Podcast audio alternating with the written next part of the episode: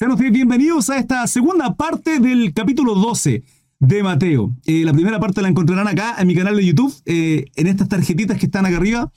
Y el resto de las plataformas de Spotify, eh, Apple Podcast, Amazon Podcaster, entre muchas otras, ciertamente ahí mismo en la plataforma. Recuerden, estudios bíblicos a diario, 21 a 15. Son bienvenidos. Horario en Chile, 21 a 15. Les esperamos. Continúo, hermanos, desde el 22 Anoten sus dudas y preguntas, consultas si es que la hay, hermanos, con respecto a ese tema. Desde el 22 vamos a abordar un tema tremendamente importante, hasta el 37, muy importante. Y que en muchas ocasiones eh, mal comprendido, mal enseñado, eh, y lo vamos a ver acá a través del de, eh, Espíritu Santo, desde el 22, ¿cierto? Sí. La blasfemia contra el Espíritu Santo. Dice así, Mateo 12, del 22 al 37.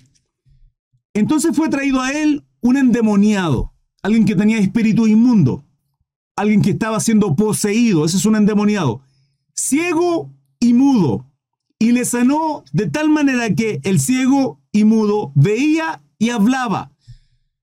Es tremendo esto porque nos está mostrando la palabra que hay enfermedades que tienen que ver por este tipo de posesiones demoníacas.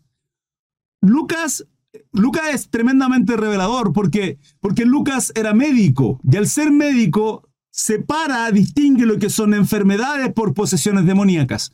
Cuando abordemos el Evangelio de Lucas nos vamos a dar cuenta un poco más profundamente de estos milagros y sanidades que hacía nuestro Señor y de ciertas enfermedades que Lucas las separa absolutamente. Entonces fue traído a él un endemoniado ciego y mudo y posteriormente al ser sanado, dice la palabra, que veía y hablaba. Entonces luego de ser exorcizado, que el demonio es salido del cuerpo de esta persona. Y toda la gente estaba atónita y decía, ¿será este aquel hijo de David? Esto es, esto es una, una profecía, hermano. Esta profecía nosotros la vimos en el capítulo 1, por cierto, hijo de David, descendencia, que hablaba de las 14 generaciones. Eh, está todo en el capítulo 1, no voy a profundizar un poco en ello. Pues son promesas, por eso se le llama el hijo de David.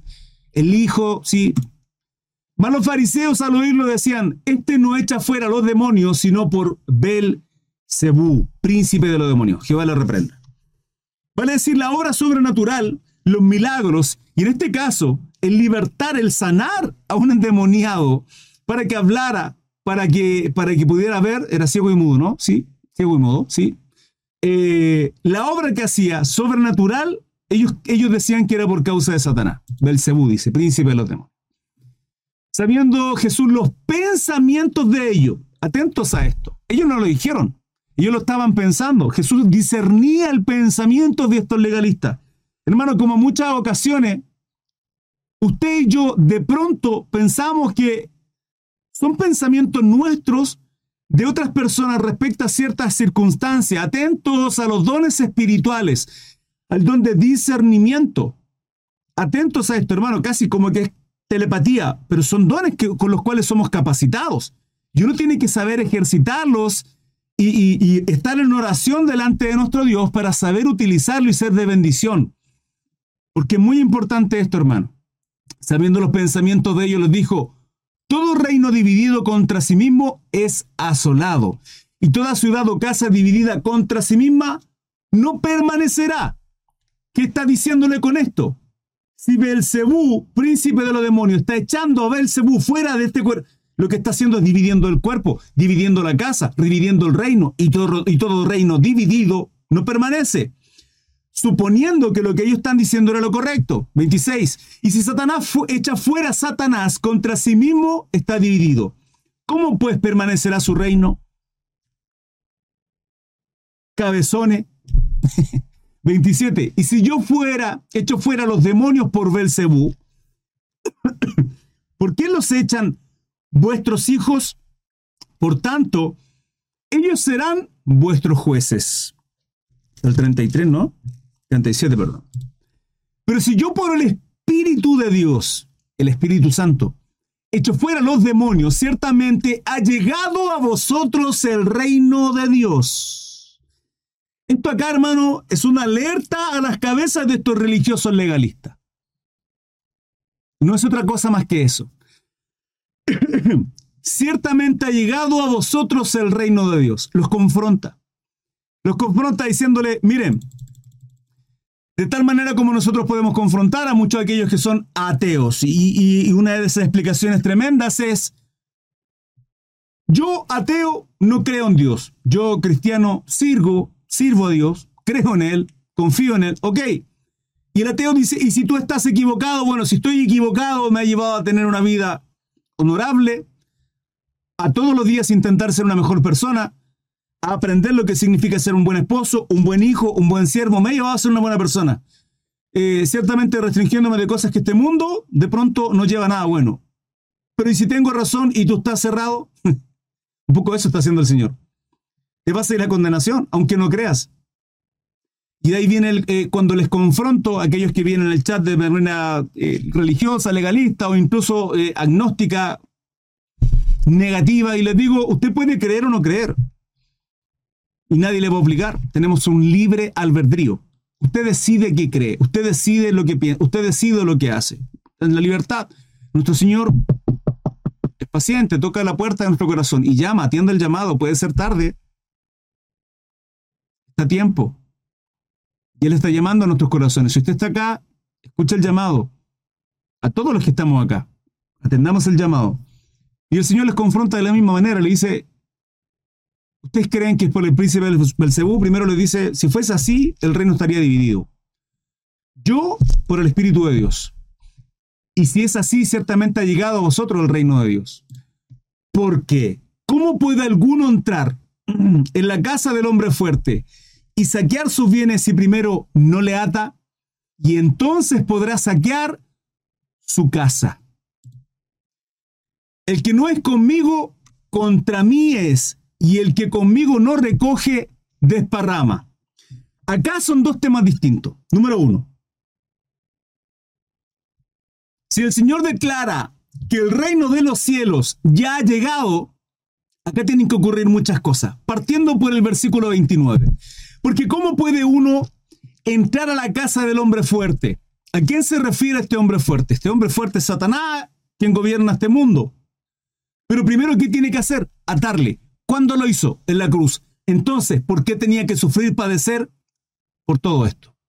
Para tener la propiedad de dominio, la cual sus sellos son abiertos en Apocalipsis. Eso es lo que hace nuestro Señor. Vino como un siervo obediente.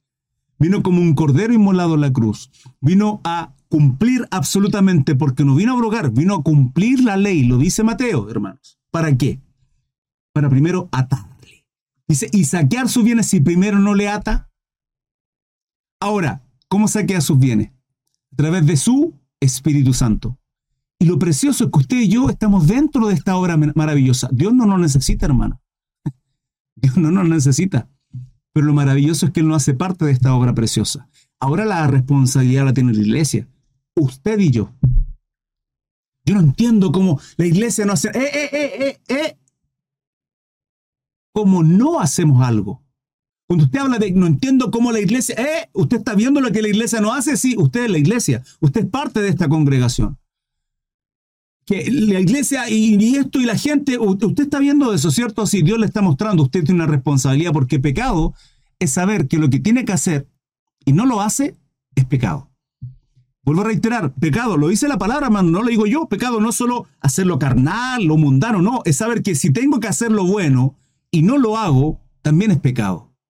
Entonces, no juzguemos, no apuntemos tanto a otros por el que no hacen, sino lo que yo, ¿qué no estoy haciendo?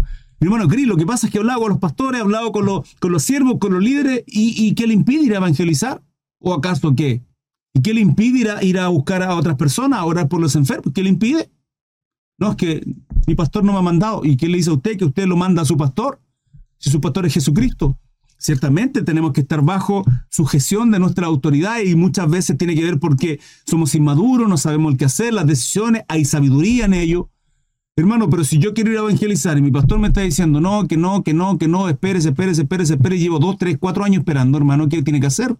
Si el llamado es uno solo. O va a esperar, imagínense, imagínense, si Juan el Bautista hubiese esperado que los fariseos le dijeran, Juan, vamos a evangelizar, Juan, vamos, vamos a, bautizar. a predicar quebrantamiento, arrepentimiento, arrepentidos y convertidos. No, Juan, todavía no. Si la mies es mucha, hermano, los obreros son pocos, ¿qué está esperando? Faltan los obreros, faltan los obreros, hermanos, hermanas, amadas del Señor. El Señor ya le ató. ¿Nosotros qué hacemos?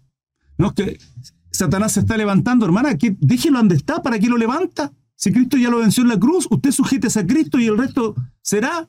Sí, es que pasa esto, pasa este otro, usted sujete a cruz. El que habita el abrigo del Altísimo morará bajo la sombra. Hermano, ¿de qué se preocupa? Confía en el Señor porque las cosas que nos ocurren, aquellos que amamos a Dios, son con un propósito de bien, dice la palabra. Y entonces podrá saquear su casa. 30. El que no es conmigo, el que no es conmigo, vale decir, el que no es cristiano, el que no es hijo de Dios, el que no está haciendo la obra, el que no guarda los mandatos, hermano, todo eso, el que no es conmigo, contra mí es, no hay más, o es hijo de Dios o es hijo de Satanás. Punto. Usted no puede estar en medio ahí. No, yo estoy al medio, no quiero ni para allá ni para allá. ¿No qué? Cabezón, si usted no está para allá, usted es para allá. No, si no creo en Satanás, usted puede no creer, pero tampoco cree en Dios. Y si usted no es hijo de Dios, es hijo de Satanás. Y no hay más, hermano. Lo dice la palabra, el que no es conmigo, contra mí es. Contra mí es. Y el que conmigo no recoge, desparrama. Pregunto, ¿los fariseos qué estaban haciendo? ¿Recogiendo? No. ¿Qué estaban haciendo? Juzgándole, desparramando. Por eso le decían generación de víbora, hermano. Por eso le gritaban así. Por tanto os digo, todo pecado y blasfemia será perdonado a los hombres. Todo. Es clara la palabra cuando dice acá todo. Todo pecado y blasfemia será perdonado a los hombres. Mas la blasfemia contra el Espíritu no le será perdonado. A cualquiera que dijera, a cualquiera que dijere, que diga, que declare una palabra contra el Hijo del Hombre, Jesucristo nuestro Señor, le será perdonado, lo que sea. Pero el que hable contra el Espíritu Santo no le será perdonado, ni en este siglo, ni en el venidero. Atentos a esto, hermano, y les voy a instruir con relación a esto, porque mañana no podrán decir, hermano, yo no sé. Acá van a ser esclarecidas sus dudas, sus preguntas, porque sé que en muchas ocasiones usted y yo nos cuestionamos si es que en algún momento blasfemamos contra el Espíritu Santo. Todo cristiano, hermano, se ha preguntado eso. Todo, absolutamente. Todo cristiano, verdadero hijo de Dios. O hacer del árbol bueno y su fruto bueno, o hacer del árbol malo y su fruto malo. Porque el fruto, por el fruto se conoce el árbol. Hermano, yo cierro mis ojos, le digo, toque este árbol, la hoja, hermano, no sé, no conozco de árbol, hermano Cris. Tóquelo, tóquelo. No. Ya, escúcheme. Este es el fruto.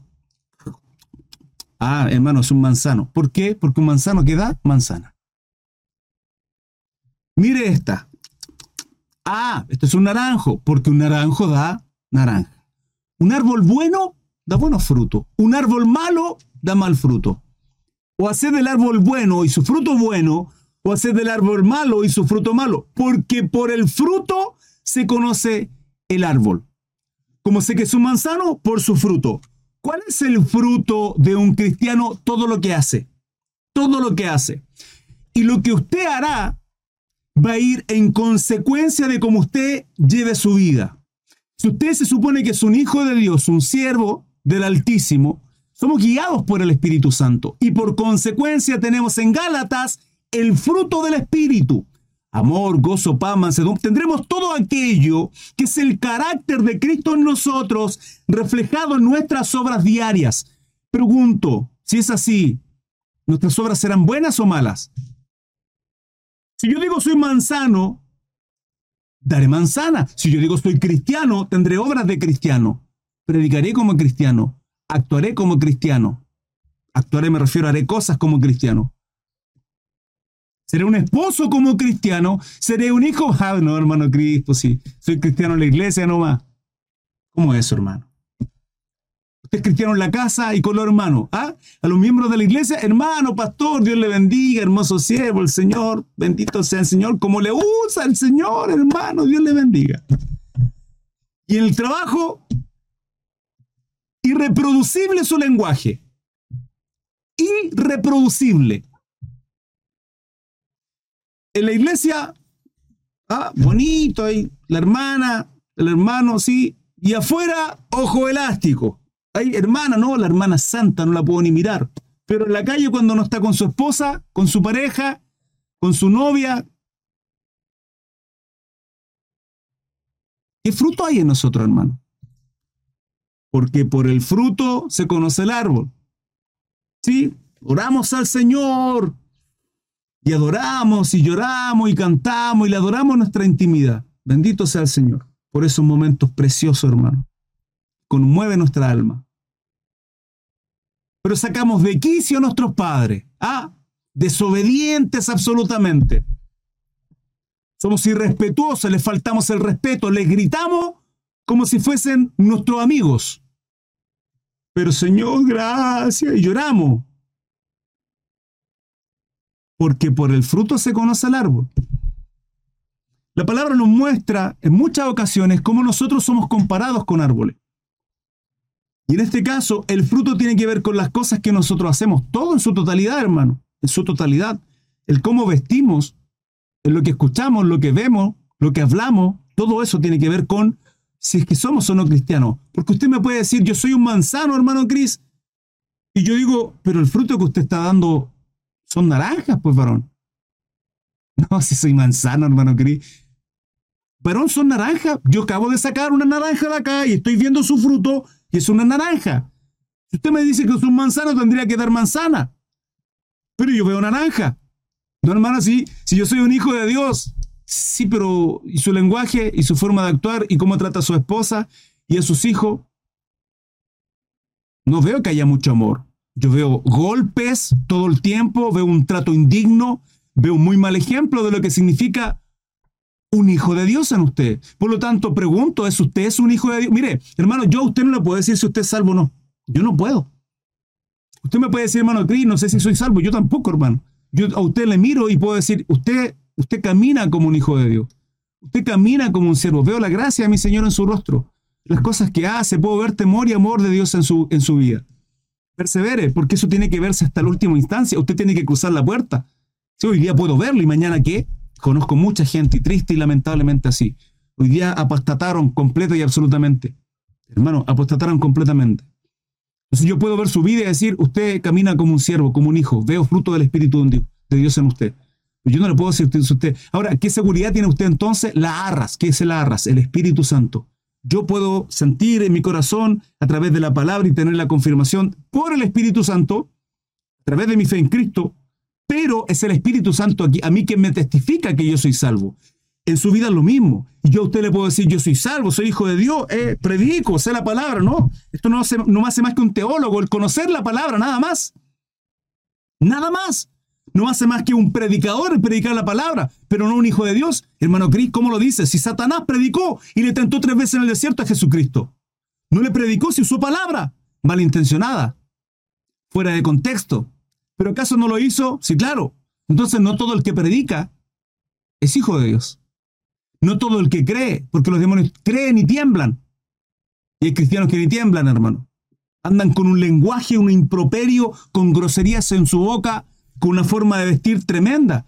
Hermano, yo no le voy a decir cómo usted tiene que vestirse o no. Usted con el tiempo sabrá. Y si buscará consejo, buscará de aquellos que tienen sabiduría para aconsejarle por qué no puede vestirse así, por qué su lenguaje no puede ser así, por qué, pero de ahí exigirle el que usted tiene que vestirse así, su lenguaje tiene que ser. No, porque usted comprenderá que usted es embajador de Cristo. Todos usted y yo tenemos un ministerio. Un ministerio, hermano. Embajadores de Cristo. Embajadores de Cristo. Somos ministros competentes, capacitados para toda buena obra. ¿Y cómo un hijo de Dios va a andar con grosería? Hermanos, de, la misma llave no salen dos aguas. No lo salen. Entonces usted va a ir creciendo. Cada día, al 30, al 60 o al 100 por uno, dice la palabra del sembrador. La parábola del sembrador dice al 30, al 60 o al 100 por uno. Algunos crecen poquitito, poquitito, hermano. De algunos hace la obra de manera... ¿Por qué? No lo sé, Dios es así, Él sabrá. Generación de víboras. Hipócritas. Hipócritas. Mateo 7:5. ¿Cómo podéis hablar lo bueno siendo malos? Todo esto, el contexto es para aquellos que los fariseos estaban tratando que las obras que hacía Jesucristo eran debido a Satanás, hermano, a Belcebú, Jehová le reprenda, nuestro Señor Jesucristo. Hipócrita, generación de víboras, porque el que no está conmigo es contra mí.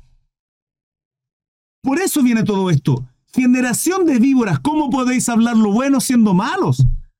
Porque de la abundancia del corazón habla la boca. ¿Qué hay en su boca? Esto es un principio.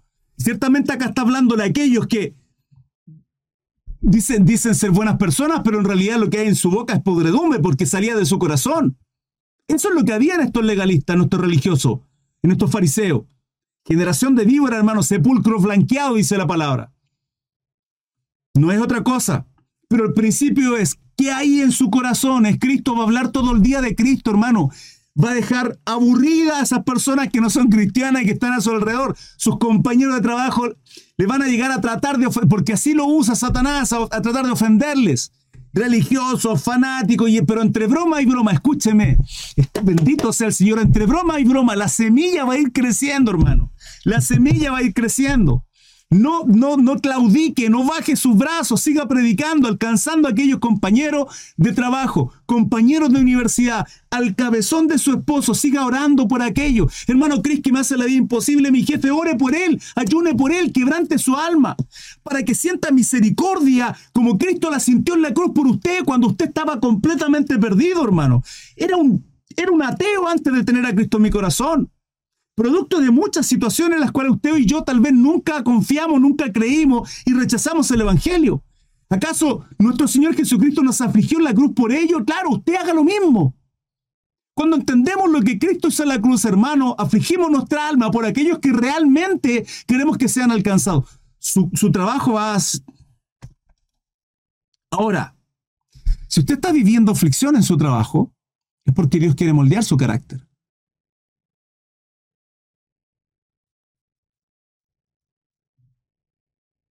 Porque Dios quiere moldear algo en usted. Ciencia, misericordia. Quiere hacer usted un evangelio. hermano, no sé. No lo sé. El por qué a mi Señor y por qué no. Y el para qué a mi Señor y por qué Dios tiene que darnos excusa. Porque Dios nos tiene que dar respuesta. Amén, Señor. Esa es nuestra respuesta. Señor, amén. Y me someto a ti. Ayúdame a perseverar. Ayúdame a que tu gloria sea reflejada en mi rostro, a que tu gracia, tu unción sea mis ojos, a ser un buen ejemplo. Pero nuestra lucha es espiritual, hermano. Generación de vibra. ¿Cómo podéis hablar lo bueno siendo malos? Porque de la abundancia del corazón habla la boca. Mucho fútbol, Messi, dinero, riqueza. ¿Qué hay en nuestro corazón, hermano? El hombre bueno del buen tesoro del corazón saca buenas cosas. Y el hombre malo, del mal tesoro del corazón, saca malas cosas. Mas yo os digo que toda palabra ociosa que hablen los hombres, de ella darán cuenta en el día del juicio. Porque por tus palabras serás justificado y por tus palabras serás condenado. La pregunta tremenda acá tiene que ver con, hermano Cris, ¿cómo sé si es que yo he blasfemado contra el Espíritu Santo? Y aquí me voy a tomar de un punto en el cual inicié este estudio bíblico con relación a la Santa Cena del Señor. Hermano, lo que usted haya hecho antes de Cristo ya fue hecho. Usted entiende que su quebranto en esa cruz, al verla, al, cuando el Señor sale a nuestro encuentro, quebrantó nuestra vida, nos arrepentimos, somos otra otra criatura. Las cosas viejas ya pasaron, hermano. El cómo usted llegó a Cristo, si llegó solo o no llegó solo, si, había, si se había divorciado, porque la palabra dice, dice, ¿por qué causa puede haber un divorcio? El divorcio tiene que ver por causa del adulterio. Pero esto ya usted la conoce la palabra. Pero si antes no conocía esto, hermano, ¿me explico? Entonces en Cristo, ¿qué hacemos? Todas las cosas son hechas nuevas.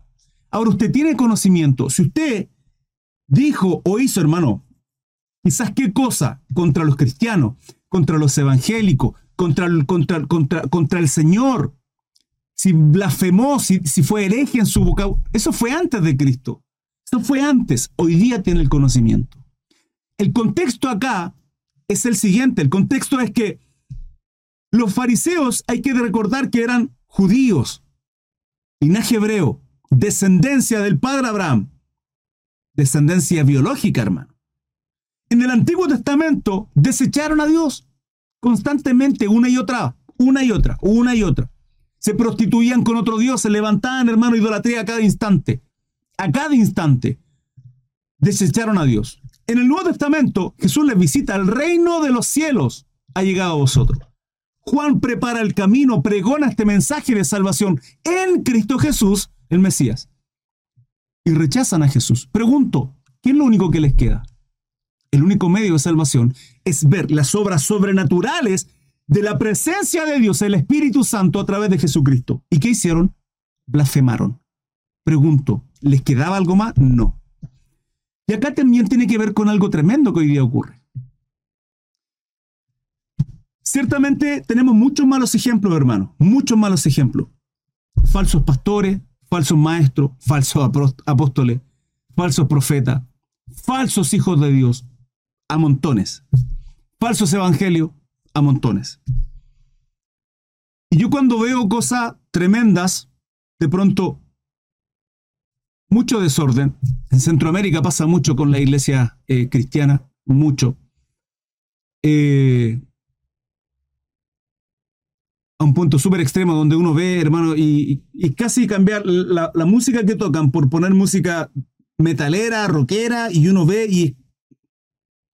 Porque son malos ejemplos, pero aún así, aún así cuando veo ese tipo de situaciones que son, no es más que desconocimiento de la palabra, porque Pablo nos muestra cómo tiene que ser ordenada una congregación, la iglesia de Corinto, una iglesia muy, muy desordenada, muy inmadura, muy ricandones en talentos, pero eh, de condenar, dice Pablo, en muchas acciones. Yo aún así cuando veo obras sobrenaturales, yo, ni yo aún así digo, Señor, me guardo, me guardo. Pero hay gente que habla con tanta liviandad que se atreve a maldecir, porque decir mal, hermano. Es maldecir, hablar de, otras personas como actúan y, obran. Varones siervos, y se lo he dicho hasta el cansancio, hermano. Varones siervos del Señor con tanto conocimiento acá en estas plataformas, TikTok, YouTube, etc. Hablando tal mal de otros, discriminándose tan tremendamente. Hay cosas que hay que decirlas, hermanos amados. Ciertamente son herejía, pero hay doctrinas las cuales son secundarias y terciarias, de las cuales usted y yo no nos vamos a tratar de hereje porque usted piensa que la música de Marcos Witt, Marcos Barrientos se puede tocar, o qué sé yo, Marcos Vidal, en una iglesia, y usted no, le gustan los coritos y esa es la música que corresponde, y hay una, una, una división ahí, no se puede llegar a acuerdo, que porque las luces de colores son satánicas y solo en las discotecas, pero porque una congregación tiene música de colores de ese, de, Hermano, por favor. Y ahí es cuando la palabra entra en acción, cuando dice que si Dios es amor, y yo digo que soy hijo de Dios, por su fruto los conoceréis, y aborrezco a mi hermano, usted me está diciendo, usted me puede gritar, hermano, se puede enojar conmigo, decirme, hermano, Cris, si yo soy hijo de Dios, pero usted aborrece a su hermano, usted anda juzgando al, al resto. Usted lo que me hace, más hace en vez de predicar y exaltar el nombre de Jesucristo, es hablar del otro. ¿Qué hay en su corazón? Porque del, mal tesoro del corazón, el hombre malo, ¿qué va a hacer? Sacar esas cosas malas. Porque lo que abunda en el corazón, habla la boca. Entonces tengamos precaución, hermano. Tengamos precaución con lo que decimos. Porque no haya sea que, estemos haciendo mal y vayamos a blasfemar contra el Espíritu Santo, tenemos que tener mucha precaución, hermano. Hija, habrá chat se lo agradecería. Hermanos, dudas, preguntas, consulta. Estoy a vuestro servicio. Mateo 12:38 hasta el 42. La generación perversa demanda. Señal. Me faltaba eso. Entonces respondieron algunos de los escribas y de los fariseos. Ojo, atentos, en, eh, la llamada atención de la blasfemia contra el Espíritu Santo, aprendieron. Aprendieron. A pesar de que estaban ahí, escuchaban. Aprendían. vamos a ver en, en, adelante, si mal no recuerdo, que ya no hay ningún juicio más sobre las obras que hacía Jesucristo por parte de estos religiosos legalistas. Así que aprendieron. Entonces respondieron algunos de los escribas y de los fariseos diciendo, Maestro, deseamos ver de ti señal. Maestro, hipócrita, hermano, hipócrita. Maestro. La lisonja, hermano, la lisonja.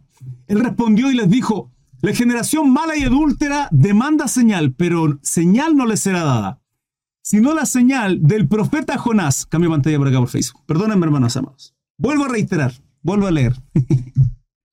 Entonces le respondieron algunos de los escribas fariseos diciendo, Maestro, deseamos ver de ti señal. Y él le respondió y le dijo, generación mala y adúltera demanda señal. Hipócrita. Mateo 7:5. Hipócrita. Pero señal no le será dada, sino la señal del profeta Jonás. ¿Qué señal del profeta Jonás? Para aquellos que no hayan leído el profeta Jonás, es un siervo, un escogido de Dios. No era solo un llamado, era un profeta, era escogido. Un llamado puede claudicar, un llamado puede apartarse, un escogido persevera. Y es así. Se apartaron de nosotros porque no eran de nosotros. Aun cuando degustaron lo espiritual, ¿sí? Fueron iluminados, dice Hebreo. ¿Por qué se apartaron? Porque no eran de nosotros. No eran de nosotros porque Dios no quiso, no eran de nosotros porque su corazón es se apartaron. Lo que pasa es que tiene que darse lugar para que se manifieste lo que hay en sus corazones. Y eso no siempre al principio. Hola. La generación mala y adúltera demanda señal, pero la señal no le será dada sino la del profeta Jonás. Profeta que Dios le manda a predicar salvación a Nínive y el cabezón no quería. No quería. No quería porque quería que Nínive fuera destruida. ¿Cómo? Lo saco por conclusión, porque no quería predicar, hermano. Y él sabía que el corazón, la voluntad, porque ese es el corazón de nuestro Dios, no se complace en enjuiciar, juzgar, maldecir, hermano. Pero lo tiene que hacer porque él tiene que ejecutar un justo juicio. Iglesia amada, Dios lo hace. Dios bendice y Dios maldice. Mateo Deuteronomio 28, 14 versículos, 14 versículos, el Señor nos habla de las bendiciones. Y el resto, hasta el sesenta y tanto, 68 si mal no recuerdo, desde el 15 al 60 y tanto, habla de las maldiciones. ¿Producto de qué? De hacer las cosas mal. Y Jonás sabía que iba a bendecir, que les iba a perdonar a Nínive, porque conocía el corazón de Dios y no quiere ir, y no quiere ir, y no quiere ir.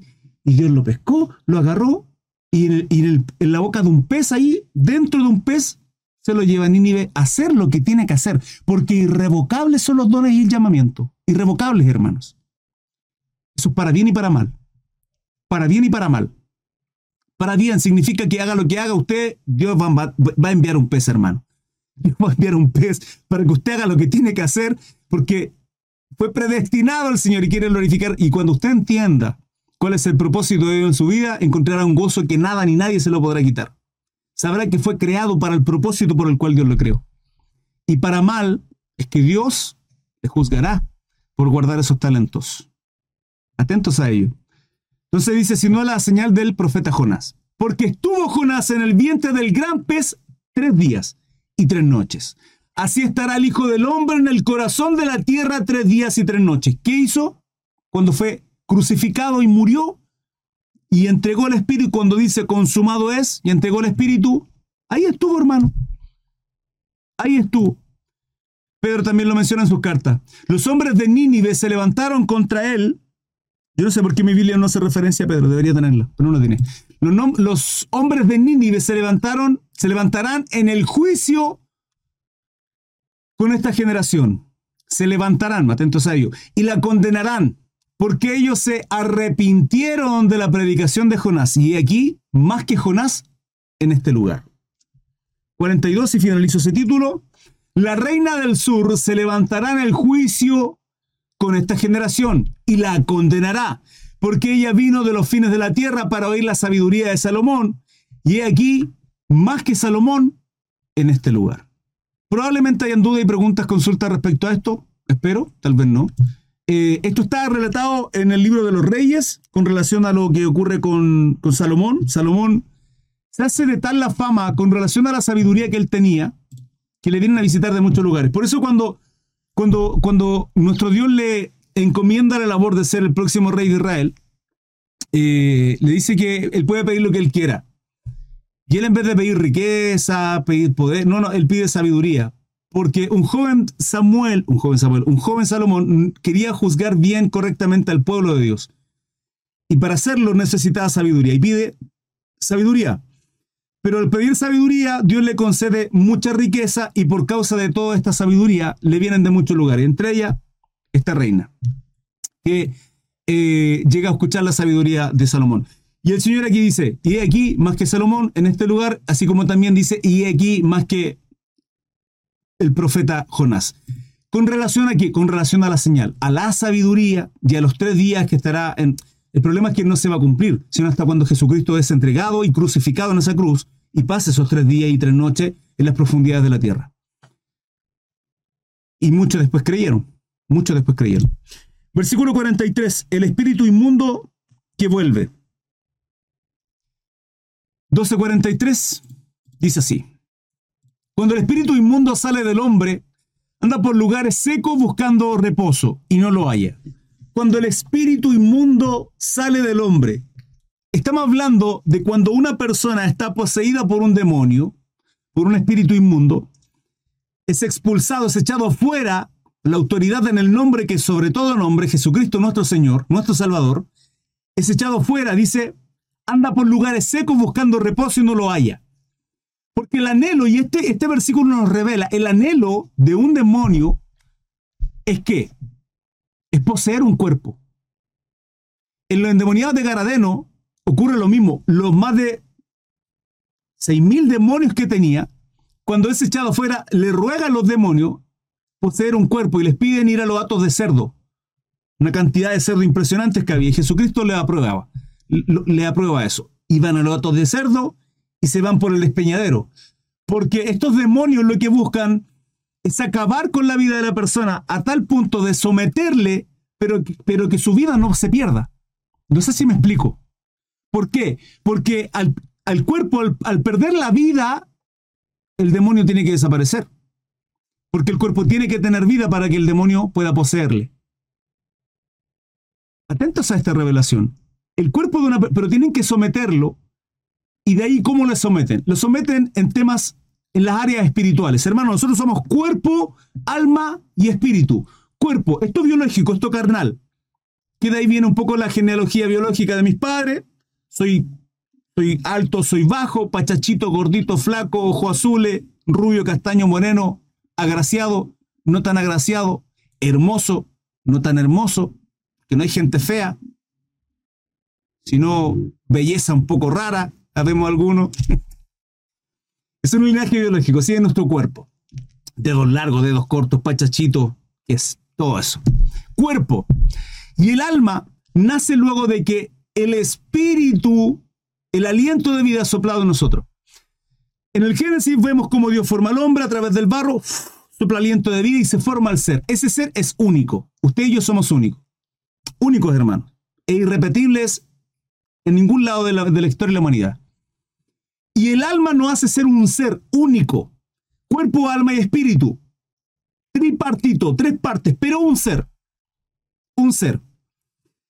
El cuerpo manifiesta al alma. Usted siente, usted al tocar, al oler, al escuchar, ¿sí? son los medios de transporte este cuerpo para que su alma perciba todo esto. Para que su alma perciba todo esto. Así como el alma percibe por medio de la comunicación de lo espiritual. Entonces el Espíritu Santo que mora en nosotros nos habla nuestro espíritu, porque con nuestro oído no podemos escuchar. Pero hay gente que ha hecho atrocidades y que en la entrevista dicen, escuchaba voces. O hay quienes piensan en alguna ocasión, hermano, y esto es para los espirituales que hay acá, los hijos y siervos y ministros y ministras. Cuando usted de pronto dice, tuvo un pensamiento, se me pasó esto, preste la atención a lo que piensa.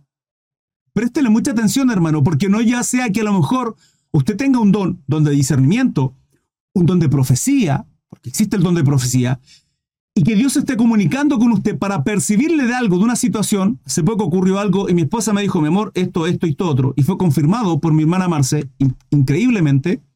Ya voy a tener a mi hermana Marce preguntándome ahora en unos minutos más. ¿Cómo la conozco? Y el Señor nos alerta de esto. El Señor nos alerta de esto. Entonces, una persona es poseída cuando abre portales a su vida. Primeramente, los demonios se manifiestan en las áreas espirituales. La gente dice, Satanás no puede meter, no, si, si no, puede, no puede saber nuestros pensamientos, lo único que puede saber nuestros pensamientos es nuestro Dios. Conoce lo más profundo pensamiento, nuestro corazón. Cuando habla del corazón la Biblia, cuando habla de la conciencia, cuando habla de la sabiduría y de la fe y de todas esas cosas tienen que ver con, lo almático, con nuestro ser. Pero lo espiritual se traslada a lo almático, porque el cerebro es un músculo, hermano, es músculo, y el, corazón es, bombea sangre, no es otra cosa, es materia. Pero en el alma se habla del corazón, en el alma se habla de los pensamientos, y lo espiritual trasciende a eso. Entonces, como usted esté alimentando su vida, y de ahí tiene que ver con la pregunta del varón que me decía en hermano Cris, puedo escuchar música, si usted puede escuchar todo lo que quiera, pero ¿cómo está su espíritu? ¿Le está edificando eso? ¿Está consagrándose al Señor? ¿Está manteniéndose en santidad? ¿Está perseverando? Porque si usted no lo está haciendo, usted va a tener depresión, angustia, ansiedad. ¿Hola? Porque lo espiritual se va a manifestar a su lado y usted no va a estar iluminando en esta gloria de Dios, esta unción que deposita en nosotros como una luz que ilumina todo, sino más bien, y mire lo precioso de la palabra, va a estar como un pábilo humeante, tan apagado que en vez de ser luz, va a estar lleno de tiniebla. Hola, toda la palabra es maravillosa, hermano. Nos lleva una revelación de entender todo esto. Pero si usted anda en el Espíritu, escuchando buena música, adorando a Dios, glorificando, hermano, su corazón va a estar lleno, lleno del Señor, lleno de la presencia, lleno. Va a ser una luz que en lo espiritual, hermanos, somos luz. Usted en un mundo espiritual acá, tengo esta luz y todo, que son ciertas eh, ondas que mis ojos pueden captar. Pero mis ojos no pueden captar lo espiritual. Pero mi espíritu sí. Mi espíritu capta lo espiritual, escucha lo espiritual y a través de eso una persona puede ser con pensamientos de qué? De todo lo malo que son los espíritus inmundos hasta someterla a tal hasta someterla a esas autoridades, potestades, huestes demoníacas, Jehová la reprenda, a tal punto en que doblegan sus acciones para ir hacia lo malo. Entonces empiezan, están en redes sociales y de pronto, ¡fup! saltó algo por ahí. Y el demonio al lado de pornografía. Eh, si te gusta. Y te hablan en primera persona.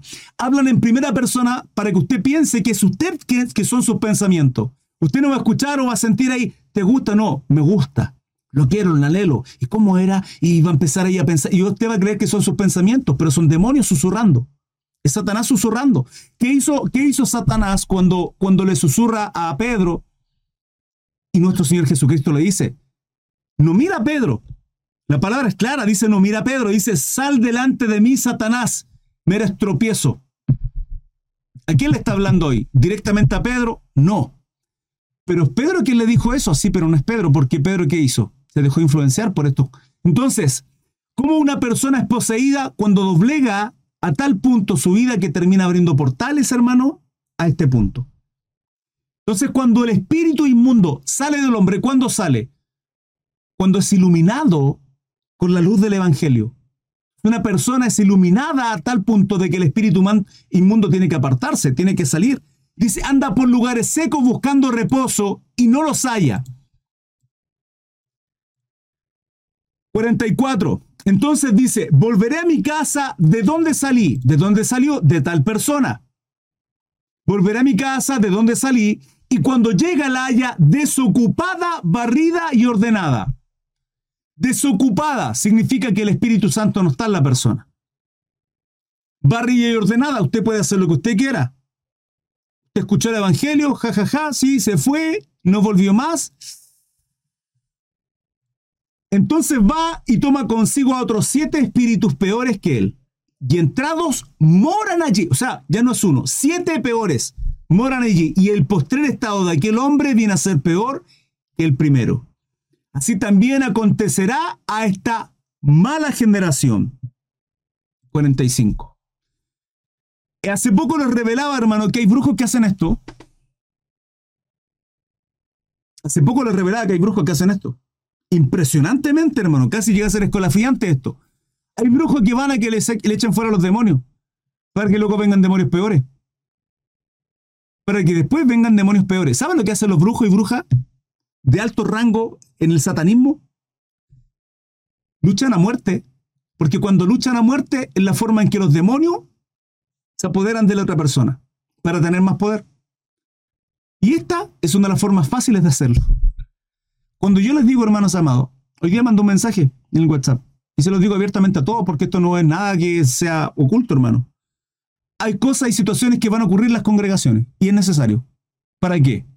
Porque Satanás los zarandea para finalmente decidir quiénes realmente son paja y quiénes realmente son trigo, para que realmente se muestre quiénes son falsos y quiénes son verdaderos. Lo habla toda la palabra, hermano, esto, esto yo no lo estoy inventando.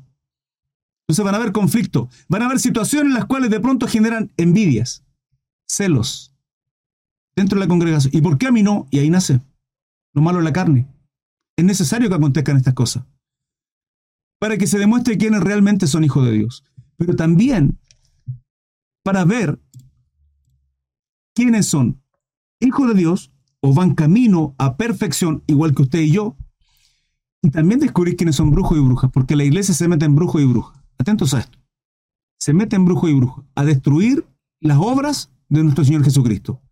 Por eso tenemos que estar apercibidos y no ser instrumentos de Satanás, hermano, bajo ningún punto de vista. No ser instrumentos de Satanás. Termino con el último tema, hermanos. Dice así desde el versículo 46. Dice la madre y los hermanos de Jesús. Mientras él aún hablaba, a ¿quién? Jesucristo. Mientras predicaba, dice, hablaba a la gente. Y aquí su madre y sus hermanos estaban fuera y le querían hablar. Y le dijo uno, he aquí tu madre y tus hermanos están fuera y te quieren hablar. ¿Quiénes venían? Atentos a esto. Su madre y sus hermanos estaban afuera y le querían hablar. Su madre y sus hermanos. Y él les dijo, y él les dijo, he aquí, perdón, he aquí tu madre y tu hermano están fuera y te quieren hablar. No podían ingresar porque había mucha gente, ¿sí? Y el Señor dice, respondiendo él, aquel que le decía esto, ¿quién es mi madre y quiénes son mis hermanos? Y extendiendo su mano hacia su discípulo, dijo, he aquí mi madre y mis hermanos. Porque todo aquel que hace la voluntad de mi Padre que está en los cielos, este es mi hermano y mi hermana y hermana y mi madre. Yo le he dicho en un montón de ocasiones, hermanos, si ustedes logran comprender esto, yo les digo, hermano, en fe, esperando, deseando con todo mi corazón, todos y cada uno de nosotros seamos hijos, siervos de Dios, confiando en que así lo somos y están acá es porque así lo es. Eh, si no, el llamado es, es tajante, es absoluto. La única forma en que nosotros tengamos salvación, nos apartemos de la ira de Dios y alcancemos misericordia y vida eterna es en Cristo Jesús. Por lo tanto, tiene que arrepentirse. Usted que me esté viendo, tiene que arrepentirse, no hay otra forma. No es por obra, no es por todo lo que usted haga, sino por creer en Cristo Jesús. Y es suficiente. Ahora, lo que usted hace demuestra que usted está quebrantado, que usted está arrepentido, que entendió que por causa de su pasado Cristo tuvo que sacrificarse en esa cruz. Por lo tanto, usted caminará honrándole y glorificándole. Por su fruto los conoceréis. Por su fruto lo conoceréis. Usted me puede decir, yo creo en Dios, yo soy hijo de Dios, pero usted va a caminar como un hijo de Dios. Si usted me dice, soy hijo de Dios y camina como un hijo de Satanás, no discuta, no me grite, no me agreda, no se enoje, usted no es hijo de Dios. Lo dice la palabra. Es cuando acá el Señor dice, todo aquel que hace la voluntad de mi Padre que está en los cielos, este es mi hermano, mi hermana, mi madre, entendemos que usted y yo somos familia. Cuando usted tiene un problema, una dificultad, yo tengo una dificultad, nos buscamos, nos ayudamos, nos bendecimos, oramos los unos por los otros, nos fortalecemos. No hay envidia, no hay celo, no hay vanidad, no hay contienda, no hay mejores. Hay algunos que están primero, otros que están después, otros que tienen que estar al último para ser los primeros. Hay otros que sobresalen más porque así es el Señor. Algunos que predican arriba, otros que predican abajo, otros que interceden para que el que predica arriba pueda predicar con la ayuda del Señor. Hay otros que sanan porque Dios se manifiesta así, hermano. Hay quienes no creen esto, en la continuidad de dones. Hermano, Dios les bendiga, no pasa nada. Ya sé que porque usa instrumento o Dios lo hace todo, es Dios haciéndolo todo siempre. A él sea la gloria. Yo creo en un Dios que nos da la capacidad de don, nos capacita, hermano. Nos capacita con dones para que Él se glorifique. Él se glorifica. Cuando entendemos eso, hermano, entendemos por qué. La palabra a nosotros nos dice que Él no viene a poner, Él vino a poner espada. Disensión, dice la palabra. Lo leímos un par de estudios atrás. Jesús causa división. No penséis que he venido a traer paz a la tierra, no he venido a traer paz, sino espada. Porque he venido a poner en disensión, en división, en conflicto, al hombre contra su padre, a la hija contra su madre, a la nuera contra su suegra. Oye, es malo el Señor, no, soy malo. Lo que pasa es que cuando, cuando la luz del Evangelio resplandece en nuestro rostro y la gente está en tiniebla, eh, hay conflicto ahí. a sus demonios no les gusta esta luz. ¿Luz de qué? Luz mía, no, hermano. La luz del Evangelio, si es Cristo Jesús a nosotros. Entonces, cuando el Señor nos muestra esto, no está despreciando a su madre, no está despreciando a su hermano, nos está mostrando que somos nosotros, ustedes y yo, la iglesia, el cuerpo de Cristo, una familia al ser hijos del Dios Altísimo. Y usted va a encontrar refugio en aquellos, porque, amigo, amigo, hay amores de amigos que son más que de hermano, incluso dice la palabra. ¿Qué deleite es eso? ¿Qué deleito es eso, hermano? Qué precioso eso. Cómo nos refugiamos en el cuerpo de Cristo en la iglesia y buscamos y nos ayudan y, somos, y nos bendecimos mutuamente. Diferente forma. Yo le bendigo una palabra, una economía, un abrigo, un esto, un esto. De alguna manera, Señor. De alguna manera, el Señor se glorifica en todo y cada uno de nosotros, la iglesia, en el cuerpo de Cristo.